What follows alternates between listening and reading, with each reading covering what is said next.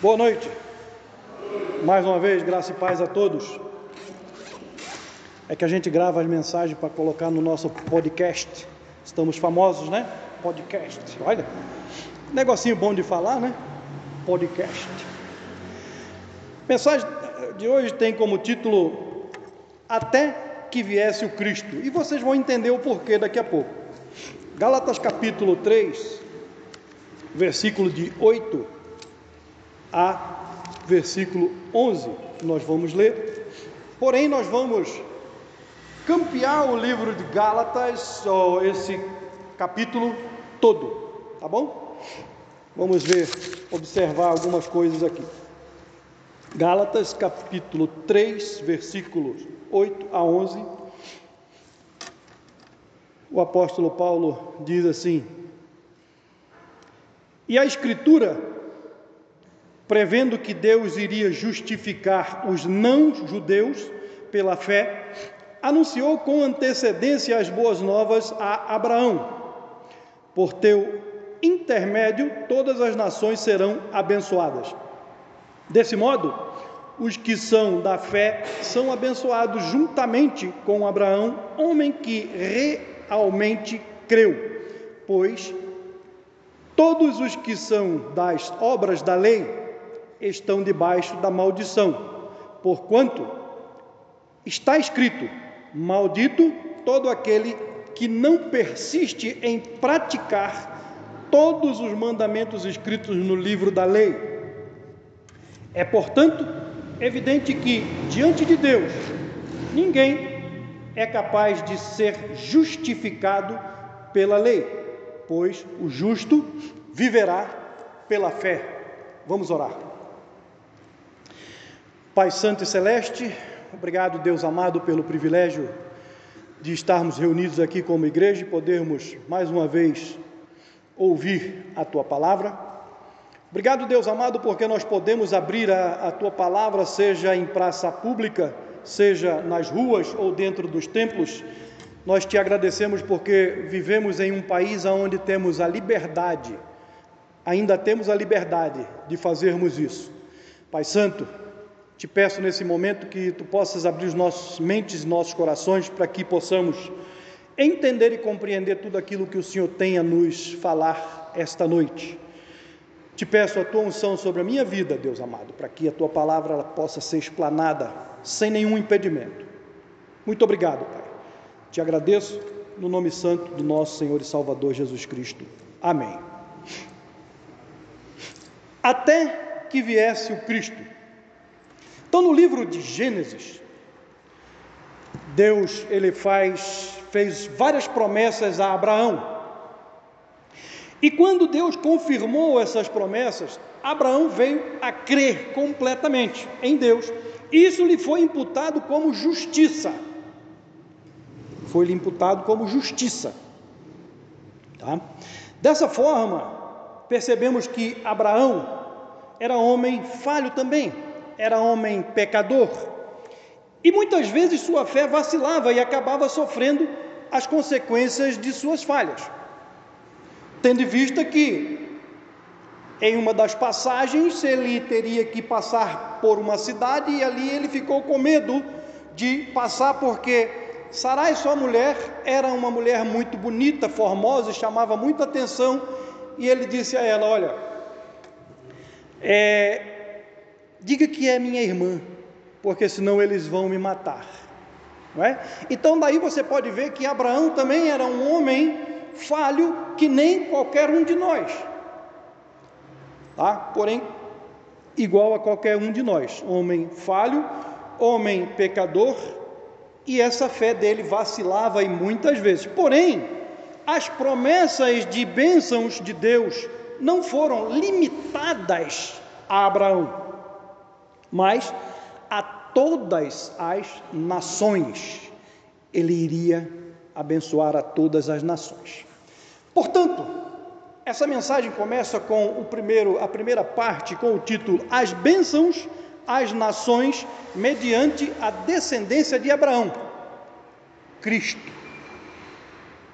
Não é? Porque quando se fala em descendência de Abraão, aí os judeus vão dizer: não, a descendência de, de, de Abraão foram fulano, cicrano, partindo de Isaac, Isaac, Jacó e assim por diante. Não, mas a descendência de Abraão que iria abençoar as nações. Jesus, o Cristo. A história da salvação, da salvação divina, ela começou com a escolha de um homem, Abraão.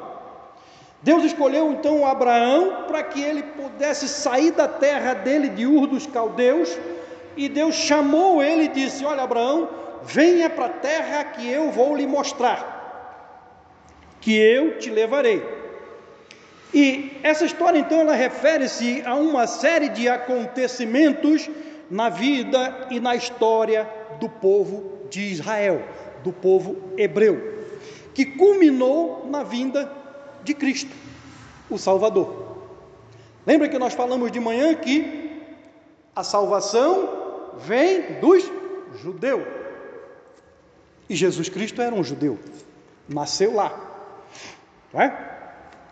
Porém, ele nasceu lá, mas é, a, a, a nacionalidade dele realmente era do céu, não é?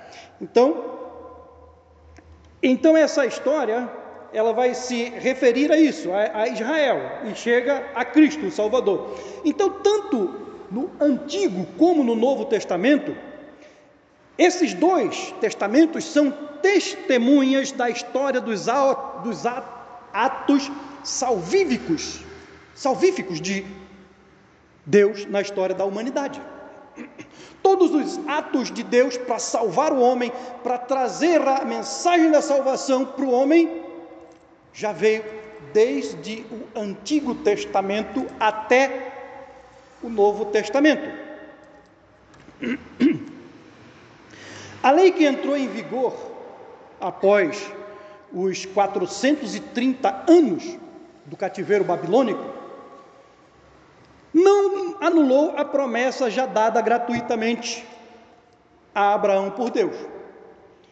Então você vê o começo da história lá em Abraão, começou Abraão com a caminhada dele, com a peregrinação dele, até ele, até chegar a Jacó, que entrou é, na terra do Egito com 70 pessoas, e de 70 pessoas ele saiu com 600 mil, 600 mil pessoas depois de 430 anos de escravidão, de sofrimento, e Deus ouviu o sofrimento e foi lá e livrou aquele povo, livrou o povo hebreu desse dessa escravidão.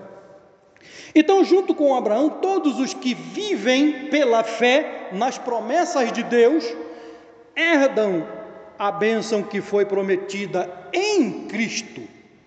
A bênção em Cristo que foi prometida, muito tempo antes de existir a lei. Não foi lá no jardim do Éden que Deus prometeu um Salvador? Antes, muito antes de existir todas as leis. Gálatas capítulo 3, versículo 8 e 9, vamos continuar aqui no 3 e 8 e 9, vai dizer assim, volta um pouquinho lá. E a escritura, prevendo que Deus iria justificar os não-judeus pela fé, anunciou com antecedência as boas novas a Abraão. Por teu intermédio todas as nações serão abençoadas. Desde desse modo, os que são da fé são abençoados juntamente com Abraão, homem que realmente creu. Você vê que Abraão era um homem falho. Se você for olhar a, a história completa, Abraão era um homem falho, um homem pecador, um homem assim que nem qualquer um de nós. Mas ele creu. Ele creu no Senhor. Ele creu nas promessas que Deus havia feito do Salvador. Ele não foi um, um homem descrente. Então o apóstolo Paulo, ele aqui, ele citou Gênesis para mostrar que as escrituras previam que Deus justificaria todas as pessoas pela fé em Cristo e não apenas o judeu, porque os judeus ele ficava esperando o Salvador, ele ficava esperando o Messias e eles diziam não que o Messias vai ser só nosso. Eram egoístas, né? O Messias vai ser só nosso. O Messias vai justificar a, a Israel. somente. O próprio Deus tinha revelado a Abraão essas boas novas, que seria para todo o mundo quando ele chamou pela primeira vez a Abraão para abençoar a nação. Assim, todas as pessoas são convidadas a andarem no caminho da fé em direção a Cristo. De Gênesis a Apocalipse, todas as pessoas são convidadas pela fé a andar em direção a Cristo. A lei de Moisés não poderia conferir vida, mas a fé pode e o faz. A fé pode e o faz. No entanto, os adeptos do judaísmo afirmavam que as bênçãos divinas foram prometidas apenas para Abraão e para seus filhos. Lembra que os fariseus eles diziam: "Nós somos filhos de Abraão". Batia no peito, enchia o peito e dizia: "Nós somos filhos de Abraão". Como dizendo, como quem quer dizer assim: "Ah, só nós seremos salvos". Nós somos filhos de Abraão, só nós seremos salvos, não é? Ora, e que ah, os que quisessem, eles falavam, e os que quisessem também ser filhos de Abraão, aqueles que queriam ser incluídos na linhagem de Abraão, seria indispensável que fossem circuncidados. Já na época de Jesus, os fariseus diziam, ensinavam que Jesus dizia: não, é só crer, no, é crer em Deus e crer em mim que você será salvo. E eles diziam assim: não, ah, os fariseus, não, vocês têm que crer em Deus e serem circuncidados para serem salvos. Jesus é a nossa circuncisão. Jesus é a nossa circuncisão. Não precisamos nos circuncidar para ser salvo. Jesus é a nossa circuncisão.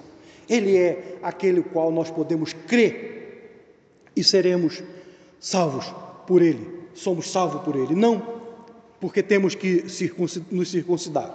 Bom, e o apóstolo Paulo, ele negou então veementemente isso que eles falaram. Então, essa má interpretação racista, racista e obtusa da palavra de Deus. Uma interpretação terrível que eles fizeram ali declarando que o mais importante não é ser filho na carne, mas no espírito pela fé em Cristo. O apóstolo Paulo declarou isso para eles. Olha, o importante não é ser filho na carne, mas pela fé no Senhor Jesus Cristo. O versículo 10 diz assim: Pois todos os que são das obras das lei, da lei estão debaixo de maldição, porquanto está escrito: Maldito todo aquele que não persiste em praticar todos os mandamentos escritos na lei. Olha, se você for pesquisar profundamente na Bíblia, você vai encontrar mais de 630 mandamentos na Bíblia. E olha o que o apóstolo Paulo diz aqui: Pois todos os que são da obra da lei estão debaixo de maldição, porquanto está escrito: Maldito todo aquele que não persiste em praticar todos os mandamentos escritos no livro da lei. Você imagina você tendo que praticar os 630 mandamentos que estão no livro da lei? Quem iria para o céu desse jeito? Fala para mim. Graças a Deus por Jesus, né? Graças a Deus por Jesus. Então, nesse versículo, o, o apóstolo Paulo ele está se referindo aos legalistas de plantão. Você sabe que existe legalista de plantão, não só na obra farisaica, mas até mesmo no cristianismo hoje nós temos muitos legalistas muitos legalistas, que nos colocam leis, colocam, nos impõem leis para que você possa é, seguir a Cristo. Seguir a Cristo você não precisa ter as leis nas suas costas para você cumprir. Seguir a, seguir a Cristo é simples, é só você se derramar diante dele, entregar a sua vida a Ele, que você está seguindo a Ele. Ele vai te dar todo o apoio, não é necessário você guardar esse monte de lei, não é? Então Paulo está se referindo a isso, esses legalistas de plantão que se recusam à graça de Deus e insistem em tentar obter a sua justiça ou merecer o favor de Deus por meio da prática metódica das leis, rituais e boas obras. Hum, é complicado, né? É terrível essas pessoas. Não é possível ao ser humano guardar todas as leis, tá? Não é possível guardar todas as leis com perfeição, pois somos pecadores. E, portanto, aquele que se acha, aqueles que se acham bons, justos e cumpridores das leis, desprezam a graça de Deus e estão sob a maldição da lei, que certamente o condenará. Se tiver debaixo da lei, você está condenado, porque a lei não salva. O que salva é a graça de Deus. Hebreus capítulo 2, versículo 10 a 15. Hebreus capítulo 2, versículo 10 a 15. O escritor de Hebreus diz assim: Ao conduzir muitos filhos à glorificação, convinha que Deus, por causa de quem e, e por intermédio de quem tudo veio a existir, tornasse perfeito, por meio do sofrimento, o autor da salvação deles. Assim, tanto o que santifica quanto os que são santificados advém de um só. E por essa razão, Jesus não se envergonha de chamá-los irmãos ele declara: Vou anunciar teu nome aos meus irmãos, cantar-te-ei louvores no meio da congregação, e mais, porém nele a minha confiança. E outra vez ele afirma: Aqui estou eu com os meus filhos, que Deus me concedeu. Portanto, visto que os filhos compartilham de carne e sangue, ele também participou dessa mesma condição humana para que, pela morte, destruísse aqueles, aquele que tem o poder da morte, a saber, o diabo, e livrasse todos os que, ao longo de toda a vida, estiveram escravizados pelo medo da morte. O medo da morte escraviza, mas escraviza aquele que não deposita a sua confiança no Senhor Jesus. A pessoa que não coloca a confiança no Senhor Jesus, ela teme de toda a forma a morte, porque acha que tudo se acaba aqui, tudo termina aqui. Mas existe algo chamado eternidade. E essa eternidade ela pode ser dividida em duas partes a eternidade com Deus e a eternidade sem Deus. O ser humano que derrama a sua vida diante de Cristo, ele pode ter uma eternidade junto ao Pai, uma eternidade junto a Deus, de alegria, de gozo, de muitas tranquilidades. Já o que vai ter a eternidade longe de Deus, afastado de Deus, vai estar num lugar de sofrimento, ranger de dente, um lugar terrível. Sabe, eu quero te dizer que Cristo é o condutor dos descendentes de Abraão à glória que Deus planejou para a humanidade. É o mesmo que você falar assim: olha, aqui eu tenho um fio, um cabo de vamos dizer, meia polegada, que transporta uma energia daqui até lá. Mais ou menos isso, né, Kelso? Você que é o homem da eletricidade. Jesus Cristo é esse condutor. Ele é esse condutor que leva o ser humano a, ao Pai. Ele é o único que pode fazer isso. É o único. Foi por intermédio de sua paixão pessoal a Deus, Pai, e a humanidade. Ele tinha paixão pelo Pai e ele tem paixão pela humanidade. Então, por isso é que Jesus pôde se tornar nosso perfeito e único Salvador. O Messias. O Messias que aquele Israel que o rejeitou espera.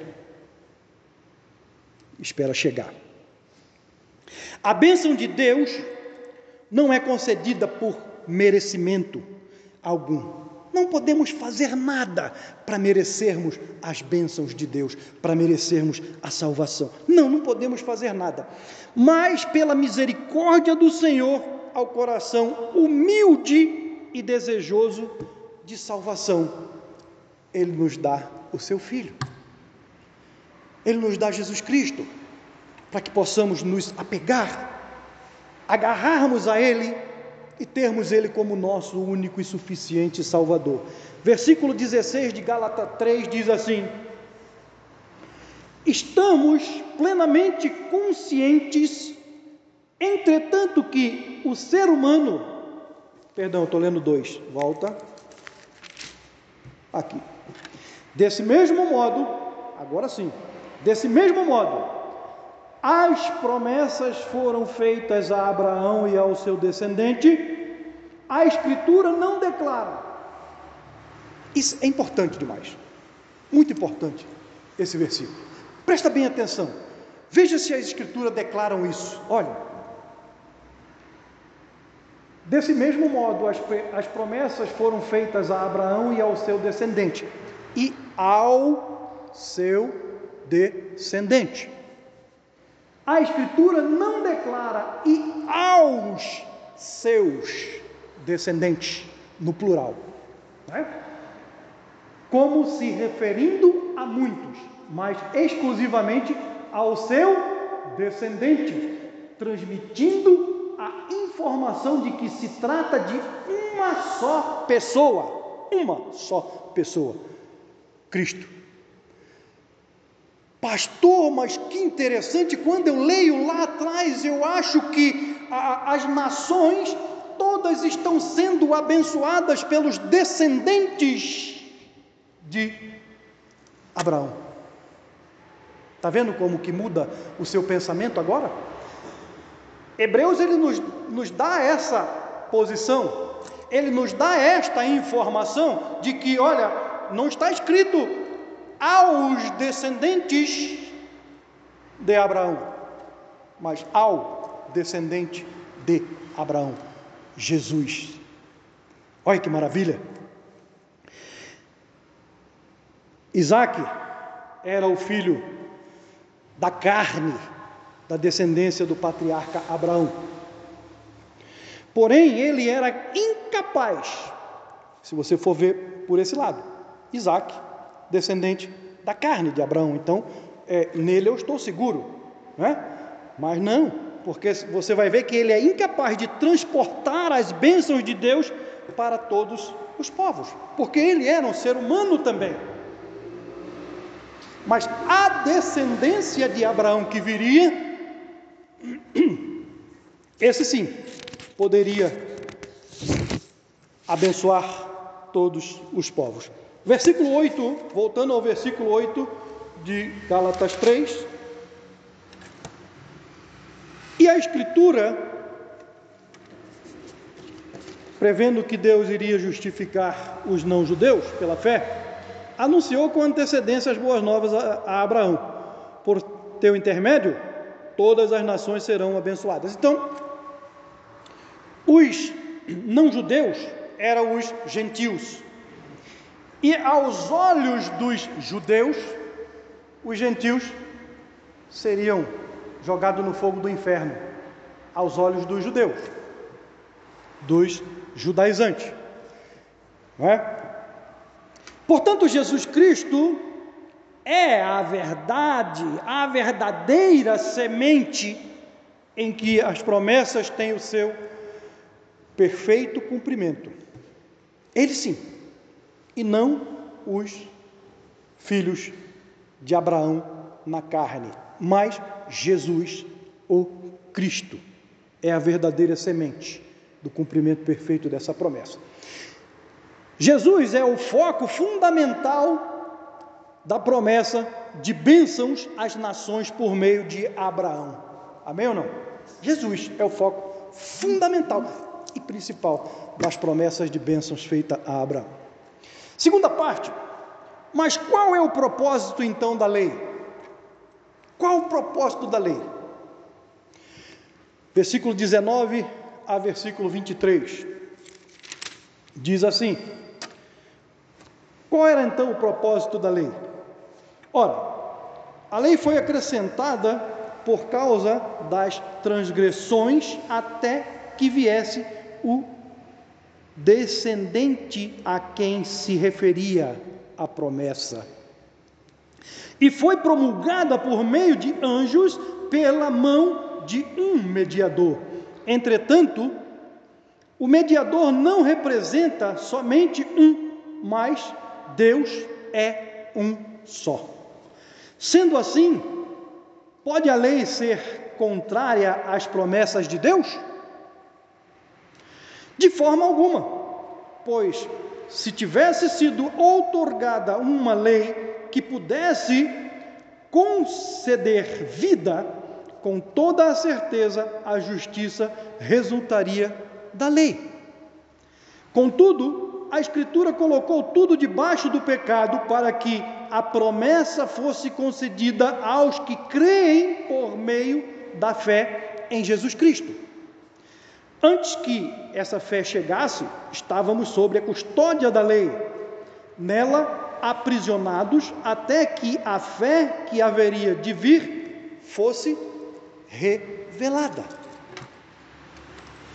Embora a promessa a Abraão já tivesse sido dada a lei havia de ser necessária por dois motivos. Lembra que de manhã eu falei?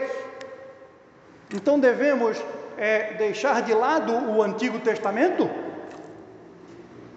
Não. Tem uma historicidade muito importante ali. Então não devemos deixar de lado. Tá? Mas então, a promessa já tinha sido dada a Abraão. E a lei havia de ser então necessária por dois motivos. Primeiro, por causa das transgressões, está dizendo aqui no versículo que acabamos de ler, por causa das transgressões. A lei, ela foi dada a Israel quando eles deixaram o Egito, quando eles deixaram a escravidão de 430 anos, para que eles fossem uma nação santa, diferente das outras ao redor diferente de qualquer uma. Aí quem está vendo hoje aí o, o Reis, lá em, na Record, você pode perceber isso, que Israel abandonou, abandonou o Deus como o rei deles e pediu um rei. Nós queremos um rei, queremos ser igual a todas as outras nações, e foi isso que Deus disse? Não, Deus disse que eles seriam diferentes de todas as nações, e eles queriam ser igual às outras nações. Podemos com isso? É difícil demais, não é? Então eles queriam ser igual às outras nações, tá? Mas Deus disse aqui: olha, é, é vocês têm que ser diferente das outras nações ao redor. Porém, a lei, ela trouxe para o povo o conhecimento do pecado. Enquanto não se tinha lei, não se conhecia o pecado. Mas quando chegou a lei, o povo começou a ver: opa, peraí, então Deus deu essa lei aqui, isso é pecado, isso é pecado, isso é pecado, então eu não posso de maneira nenhuma fazer desta forma. Então a lei ela trouxe o conhecimento do pecado ao povo, né? E junto com ela veio o castigo a quem cometê-lo e o alerta para que o pecado pudesse ser evitado. Bom, primeira lei, segunda lei, terceira lei, quarta lei, assim por diante, evitar tudo aquilo, todas aquelas coisas. Segunda, para nos conduzir a Cristo. Oh, mas a lei veio também para nos conduzir a Cristo? Sim. A lei, ela também veio para nos conduzir a Cristo. Uma vez que alguém transgrediu a lei, ele foi condenado porque a lei não trouxe perdão definitivo para o pecador. Transgrediu a lei, estava condenado. Veja lá em Tiago capítulo 2, versículo 10. Coloca aqui para nós. Tiago capítulo 2, versículo 10. Veja que o, o, o meio-irmão de Jesus ele diz: Porquanto quem obedece a toda a lei, mas tropeça em apenas uma das suas ordenanças, torna-se culpado de quebrá-la integralmente. Ah, meu Deus! Senhor, graças a Deus por Jesus Cristo, porque olha, já pensou você com 630 leis para você, mandamentos para você cumprir, e você quebra apenas um, você é culpado de todos os outros, de todos. Aí vamos dizer assim: você está subindo em uma corda, e você está subindo em uma corda, Kelson, não sei se você teve esse tipo de treinamento, mas eu tive, né? Você trança a corda aqui nas pernas e pega aqui e você vai subindo aqui, ó. Subindo. Quando você chega lá em cima, a corda arrebenta. Aí você cai. É a mesma coisa que está dizendo aqui, ó. Que Tiago está falando aqui. Porquanto quem obedece a toda lei, mas tropeça em apenas uma das suas ordenanças, torna-se culpado de quebrá-la integralmente. Não é fácil. Integralmente. No sacrifício de animais, a lei serviu como sombra do perdão pelo pecado que seria realizado no perfeito sacrifício de Cristo.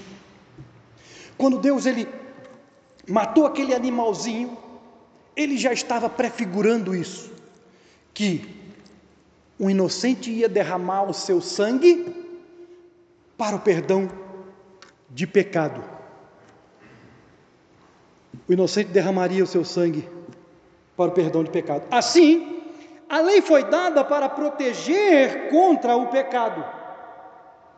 Porque a lei disse: olha, aquilo é pecado, então não faça. Aquilo outro é pecado, então não faça.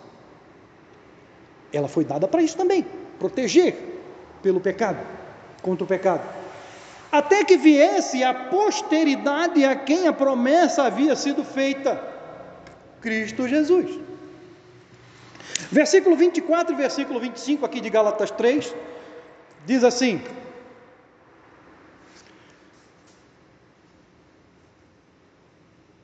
Desse modo, a lei se tornou nosso tutor, a fim de nos conduzir a Cristo, para que, por intermédio da fé, fôssemos justificados. Agora, veja bem o que eu falei anteriormente, estamos lendo, lendo agora aqui, ó, no versículo 24. Desse modo, a lei se tornou nosso tutor a fim de nos conduzir a Cristo, para que, por intermédio da fé, fôssemos justificados. Agora, no entanto, havendo chegado à fé, já não estamos mais sujeitos a esse tutor. Oh, glórias a Deus, não estamos mais sujeitos a este tutor, não estamos mais debaixo desse aio. A importância desse fato nos leva a pensar assim: se a lei foi dada até a vinda de Cristo, então, uma vez que ele já veio, a lei não está mais em vigor. Oh, você pode pensar assim, não é? Bom, se a lei foi dada até a vinda de Cristo, presta atenção, não a volta, tá?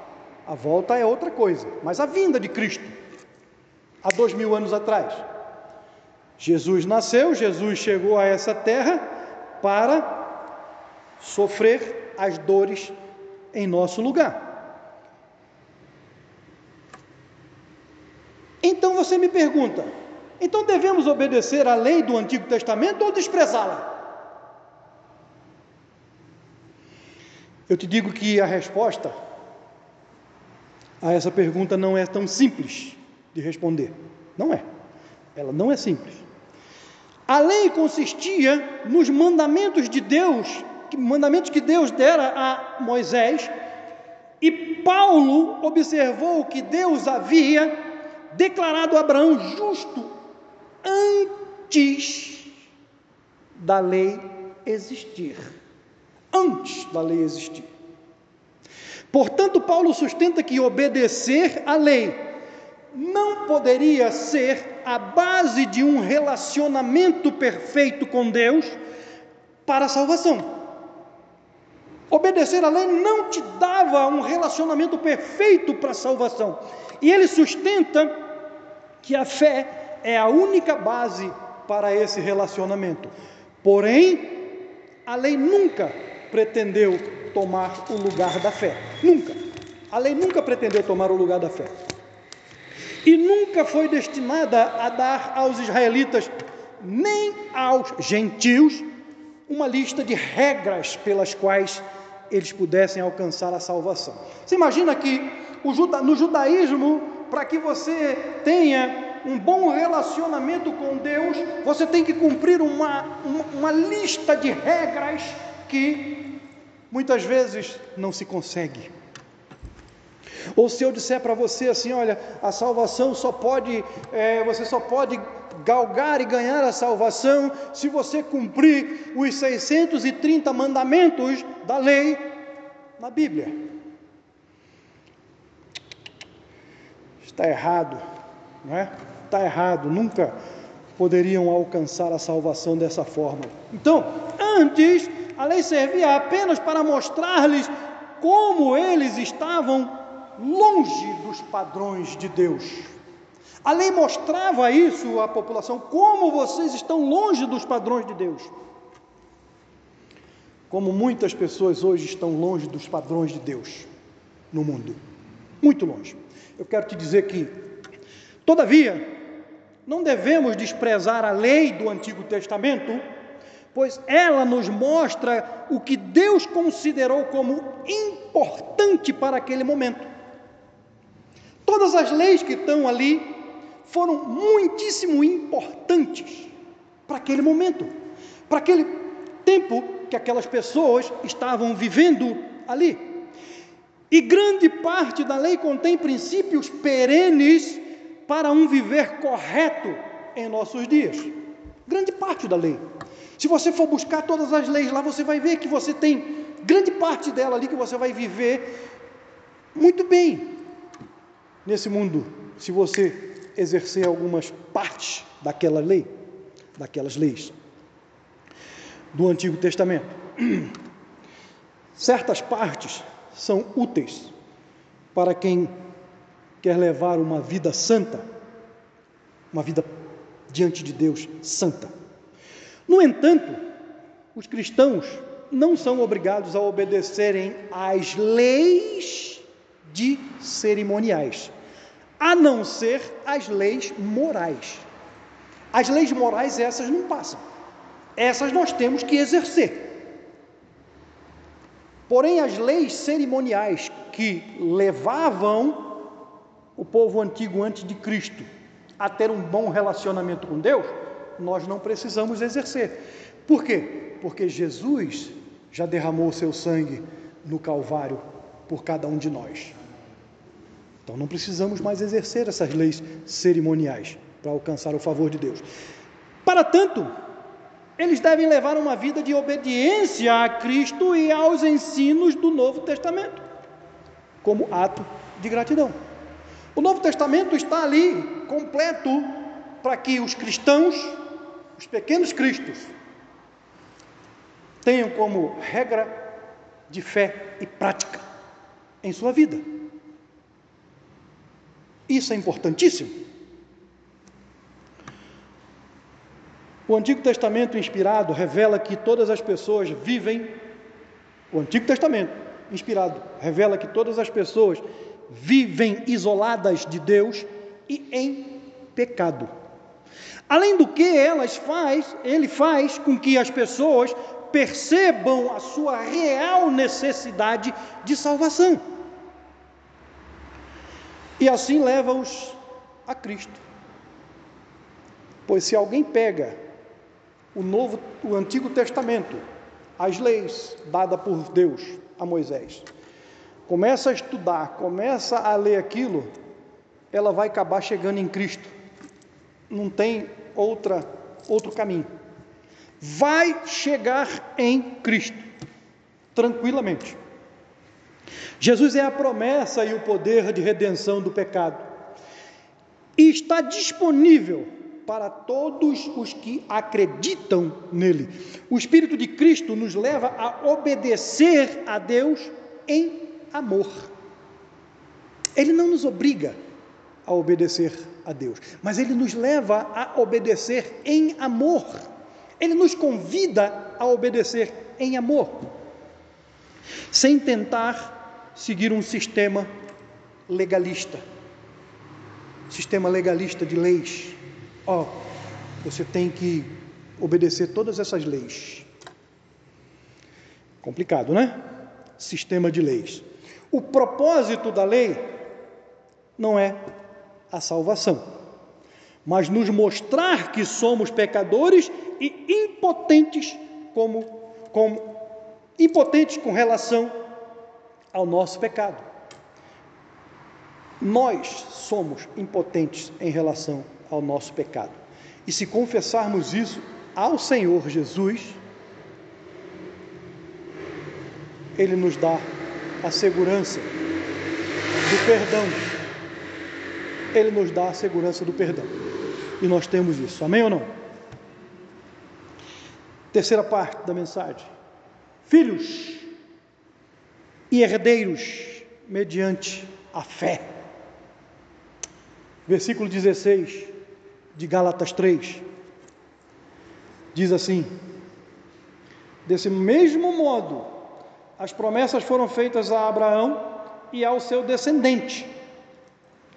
A Escritura não declara aí aos seus descendentes, como se referindo a muitos mais exclusivamente, ao seu descendente, transmitindo a informação de que se trata de uma só pessoa, isto é, Cristo. Os crentes, eles são filhos de Deus por adoção. Somos adotados por meio de Jesus, por meio do Cristo, Jesus Cristo, né? Por regeneração, ou seja, somos gerados outra vez, é o que quer dizer regeneração. Gerados outra vez, gerados de novo, tá? Lembra quando ele disse a Nicodemos, Nicodemos, é necessário nascer de novo. E Nicodemos olhou para ele e disse: Mas Senhor, como pode um homem é, igual a mim, talvez ele fosse gordinho assim igual a mim, né? Cheinho, é, voltar para o ventre materno e nascer de novo? Nicodemos, Nicodemos, você é um homem é, vivido ah, na lei, estudado, você não sabe que, que você tem que nascer da água e do Espírito? É dessa forma. É dessa forma que nós nascemos novamente. Nós nascemos de novo, né? 2 Coríntios capítulo 5, versículo 17 diz que se alguém está em Cristo, nova criatura é. As coisas velhas se passaram, eis que tudo se fez novo. Nova criatura foi regenerado, foi regerado. Hum? Nasceu outra vez, né? Regerado. Então, nós somos filhos de Deus por adoção e regeneração. E isso nos difere do modo pelo qual Jesus é o Filho de Deus pela encarnação. Isso difere, tá? Jesus é o Filho de Deus pela encarnação. João capítulo 1, versículo 14, a parte A do versículo 14, a primeira parte de João capítulo 1, diz assim, ó, e a palavra se fez carne, Deus se fez carne, a palavra, Jesus Cristo se fez carne e habitou entre nós. e habitou entre nós. Em carne, a presença de Deus se tornou um ser humano e revelou a plenitude da identidade de Deus para os seres humanos. A glória de Deus tornou-se visível como graça e verdade, das quais todas as pessoas necessitam. Lembra que quando é, Salomão construiu o templo e Salomão começou a orar então para fazer a entrega do templo a, a Deus e a glória de Deus encheu o templo em forma de uma fumaça, de uma neblina. Aqui Paulo está dizendo que a glória de Deus veio em carne, veio em pessoa, veio em humanidade. Em verdade, não veio em neblina, não veio em fumaça, mas Jesus veio em carne. Jesus veio em carne. João 1 e 12 diz que, mas a todos, lá, quantos o receberam, deu-lhes o direito de serem feitos filhos de Deus, ou seja, aos que creem no seu nome. Esse versículo ali também nos mostra que a filiação de Deus também difere da maneira que muitas pessoas pensam, da maneira que muitas pessoas falam que todos os seres humanos são filhos de Deus. Quantas vezes você já, viu, já ouviu isso? Qualquer pessoa fala, o, o drogado lá fala para você, eu sou filho de Deus. O, be, o bebum fala, eu sou filho de Deus. Ou até mesmo aquele que não é bebum nem é drogado, mas está no mundo, ele vai dizer para você o quê? Não, eu sou filho de Deus. Quantas vezes você já ouviu isso? Todo ser humano que recebe a Cristo em seu coração mediante ao arrependimento e fé, tornam-se filhos de Deus. Esse chamado somado à, promessa deve ser proclamado a toda a humanidade. No entanto, ser filho de Deus nos traz grandes responsabilidade e obrigações que muitas vezes não queremos ter e resistimos ao convite. Eu vi essa história essa semana. E resistimos ao convite. Você explana a palavra de Deus para as pessoas e diz: olha, não é só dizer que sou filho de Deus, mas você tem é, responsabilidades e obrigações. Você quer? Ah, não, isso eu não quero. Isso eu não quero, então você não pode ser filho de Deus. Né? Mateus capítulo 5, versículo 43 e 45. 5, 43 e 45 diz assim: Ouvistes o que foi dito? Amarás o teu próximo e odiarás o teu inimigo. Lei, Antigo Testamento. Agora vê o que Jesus fala sobre isso. Eu, porém, vos digo: amai os vossos inimigos. É difícil? Não é fácil, não, não é? Amai os vossos inimigos e orai pelos que te perseguem. Oh Senhor, eu tenho que fazer. Tem. Orai pelos que te perseguem. Nem que seja assim, Senhor, quebra os dentes do meu inimigo. Igual Davi fez. Mas ore pelo aquele que te persegue, para que vos torneis, veja bem, o porquê, hein? Não é só de graça que ele escreveu isso aí, não, que Mateus escreveu isso, não é de graça, não. Conduzido pelo Espírito Santo, ele disse: Olha, por quê? Para que vós torneis filhos do vosso Pai que está no céu, pois que ele faz raiar o sol, raiar seu sol sobre maus e bons, e derrama chuva sobre os justos e injustos. O mundo inteiro tem o sol para se aquecer. O mundo inteiro tem chuva para molhar a terra e a sua plantação. Não é apenas para os que temem ao Senhor, é para todos. Então, Deus não faz distinção entre pessoas. Deus não faz essa distinção, tá? Então, Mateus ele nos diz que um filho é conhecido pela obediência ao pai e por seguir o seu exemplo. Jesus seguiu o exemplo do pai. Jesus obedecia ao Pai. Lembra lá no, no, no, no Gólgota, quando ele estava no jardim, ele orou suando gotas de sangue. E ele disse: Pai, se possível, passa de mim esse cálice. Mas não é eu, a sua vontade, é em mim que se cumpra. Não é? No caso dos cristãos, ser filho significa amor sacrificial, evidenciado na atitude amorosa para com os inimigos e na oração em favor daqueles que nos perseguem. A palavra de Deus diz isso.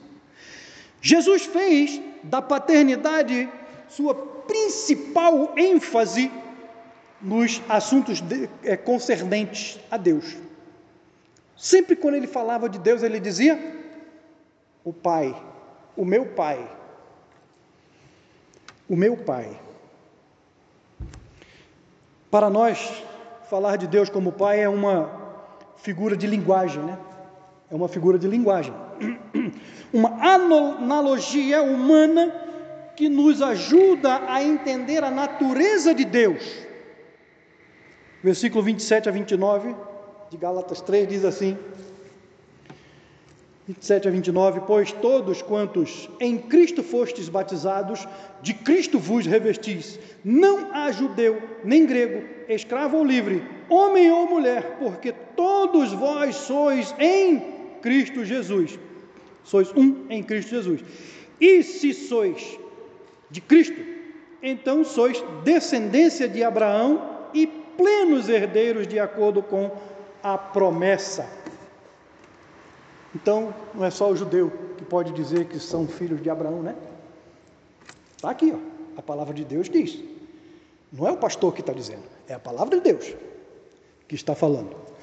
Para encerrar, eu quero te dizer que os filhos de Deus, pela fé, são aqueles que se revestem de Cristo no batismo do Espírito. Quando crê e na obediência à ordenança o batismo em águas. Ordenança. Mas, pastor, se aquele cidadão que está no leito de, de um hospital, ele aceita Cristo e morre sem ser batizado em águas, ele é filho de Deus e ele vai para o céu? Sim, sim. A ordenança de, de batismo, ela é uma ordenança de Cristo, mas ela não interfere na salvação porque ele vai entender que aquele que está no leito de hospital não tem condições de ser lançado em águas para o batismo, mas ele recebeu o batismo do Espírito Santo ao crer. É o Espírito Santo já aqui descendo. Ao crer, ele recebeu o batismo do Espírito Santo, tá?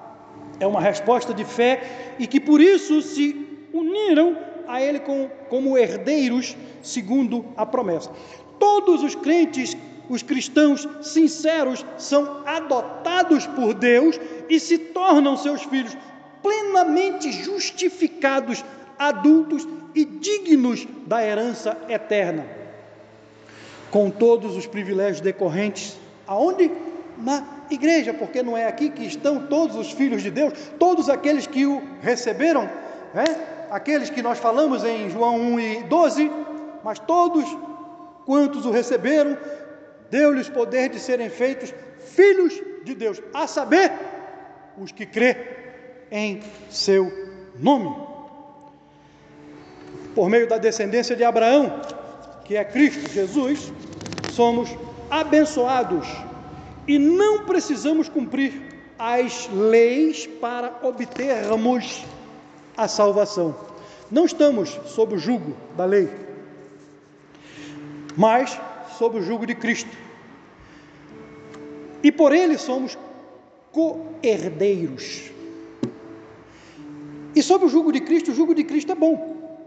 Mateus 11, 29 e 30 diz assim: ó, Mateus 11, 29 e 30. Tomai vosso lugar em minha canga, no jugo, e aprendei de mim, porque sou manso, sou amável e humilde de coração, e assim achareis descanso para as vossas almas. Preste bem atenção nisso, pois meu jugo é bom e minha carga é leve. Promessa de Jesus. Promessa de Jesus às nossas vidas. O jugo que Jesus oferece é bem menos pesado do que o jugo da, da religião legalista, que não vai te ajudar em nada. Dessa forma, podemos celebrar juntos na família de Deus e esperarmos ansiosamente receber a nossa herança por completo na glória. Amém? Vamos cantar um hino? Após esse hino, eu vou orar. Vamos pôr de pé?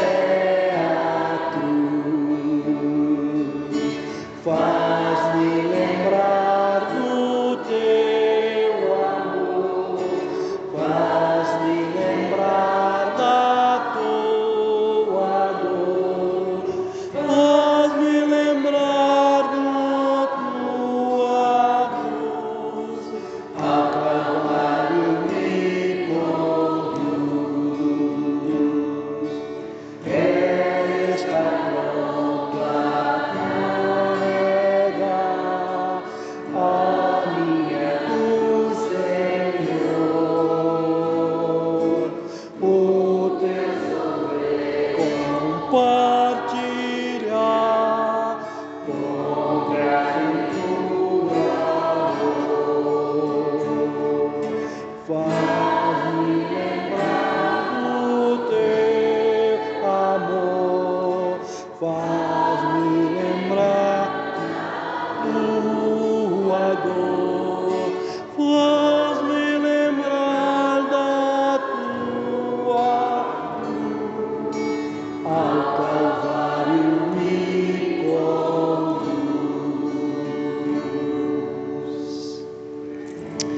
Poder sentar?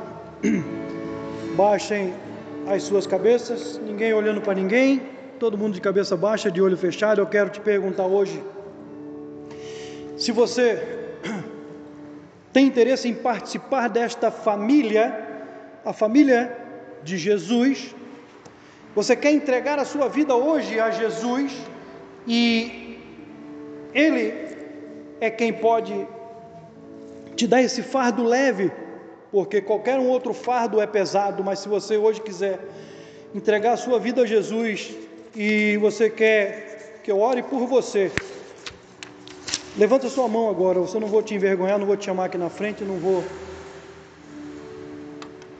trazer nenhum constrangimento, mas se você quiser, só levanta sua mão, eu vou orar por você. Vou orar por, pela sua vida. Amém. Pode abaixar sua mão. Soberano e majestoso Deus, Pai Santo e Celeste, graças te dou, Deus amado, porque a tua palavra ela não volta vazia, a tua palavra ela preenche os campos vagos do nosso coração e nos dá, ó Deus, um bom resultado. A te dou graças, Senhor, porque o Senhor nos dá esse privilégio de poder explanar a tua palavra e aqueles que podem ouvi-la e compreendê-la completamente em seu coração.